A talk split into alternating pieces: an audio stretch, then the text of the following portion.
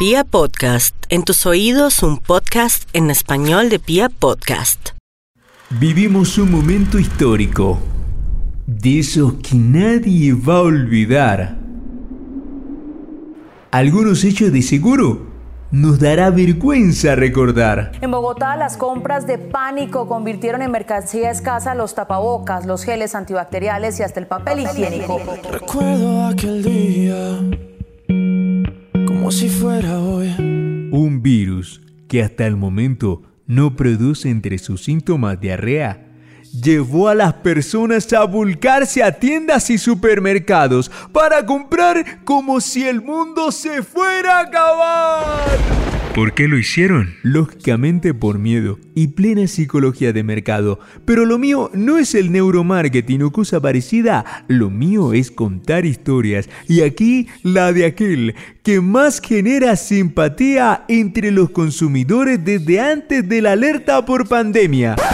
¿O me va a decir que usted nunca hizo bulto en un supermercado por una oferta de papel higiénico? Aceptémoslo, es la joya de la corona en cuanto a atractivos para generar ventas y flujo de personas en grandes cadenas. Sigo sonando como si supiera mucho de marketing, pero no, no, no. Como les cuento en la historia del supermercado, trabajé en uno y algo aprendí. Sin más preámbulos, el mejor papel de la vida. Eso era un comercial. En fin, el papel higiénico. Su tranquilidad es muy importante para nosotros. Le invitamos a seguir todas las instrucciones. No ajuste nada más que el volumen. Olvídese de las turbulencias. Nada está prohibido salvo perderse un solo instante de este recorrido. Your peace of mind is very important to us. Don't adjust anything. Viajamos apenas 4.067 kilómetros y como dice esa canción de Yatra, es como si fuera hoy. Este es uno de los más nuevos inventos de la historia, a pesar de que aquella costumbre en la que se ha empleado sea tan antigua. Como la maña sacar fiao.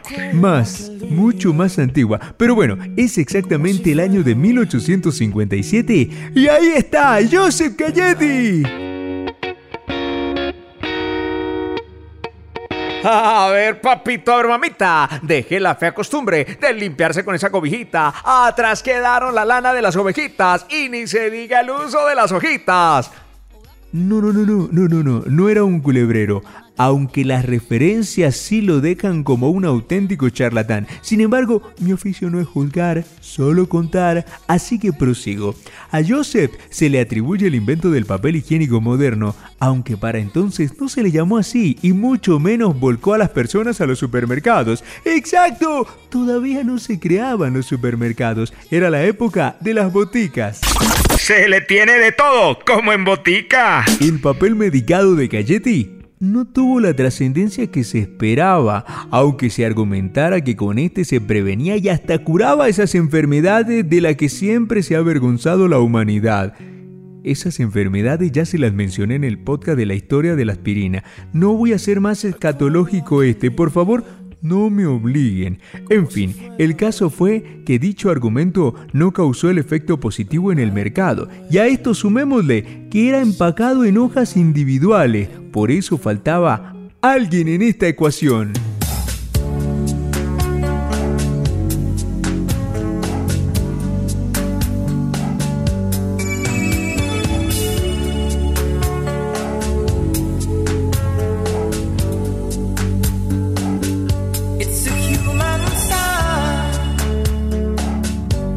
Sir Elton John precisamente, pero sí un compatriota suyo, Walter Alcott, quien en 1879 replanteó el asunto, lanzando al mercado el papel higiénico por rollos, más parecido a los de ahora.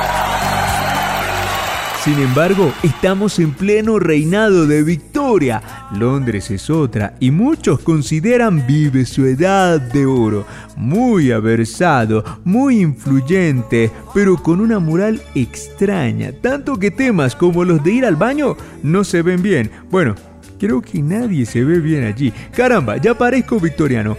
Para el caso, Alcott, fuiste todo un adelantado. A tu ingenio le tendrían que suceder unas cuantas décadas y una mejor estrategia publicitaria.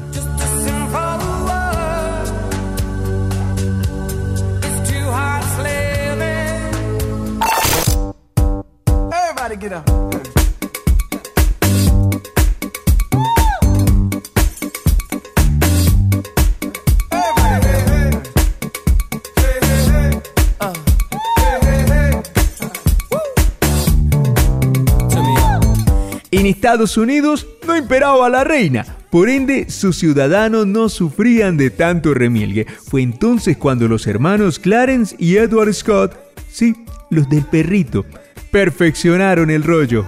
Ese Scott, el cachorrito ayudó que para 1880 los grandes hoteles, restaurantes y edificios oficiales instalaran modernos elementos de fontanería sanitaria. El Tremont House en Boston se jactaba de tener baño en todas sus habitaciones y dotados de retretes con cisterna. Filadelfia presumía ser la ciudad con mejores baños y el Manhattan neoyorquino no se quedaba atrás ante la tendencia. Esto le vino muy bien al producto de los hermanos Scott, para quienes en principio lo cubrían en pequeños paquetes y muy disimulado para evitar la mirada y comentarios pudorosos del público.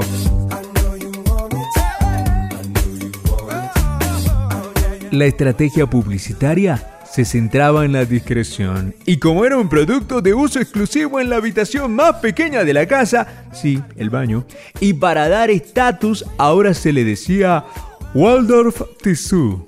Ahora entiendo por qué el Instituto Milford se molesta cuando le cambian el nombre por Waldorf.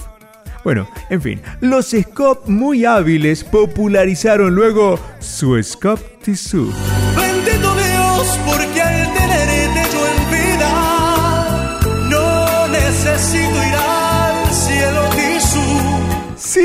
Un cielo de tisú. No puede existir nada más suave y por eso el Scott Tisú lo acompañaba el eslogan de tan suave como el lino viejo. Bueno, lino y más viejo creo que no es la mejor frase. Seguro tiene muy buena intención, pero faltaba algo. Y entonces se lanzaron a la aventura de llamar a las cosas por su nombre y destacando su principal bondad, sin tapujos y como es debido. En casa de mi amiguita Leslie tienen una cosa preciosa, mamá, pero su papel higiénico, mmm, lástima. Por obvias razones no tenemos el audio original, pero Nati sabe hacerlo muy bien. Arroba Nati Gavanzo en sus redes.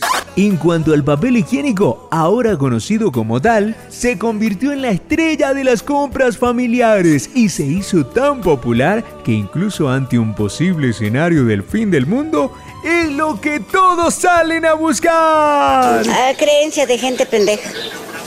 La mera neta, mano. ¿Sí? Soy arroba docto y curioso. Nos encontramos pronto. Y más si eres de los que piensa que una cosa es cualquier vaina, pero su historia no puede ser cualquier cosa. Gracias por viajar con Pia Podcast.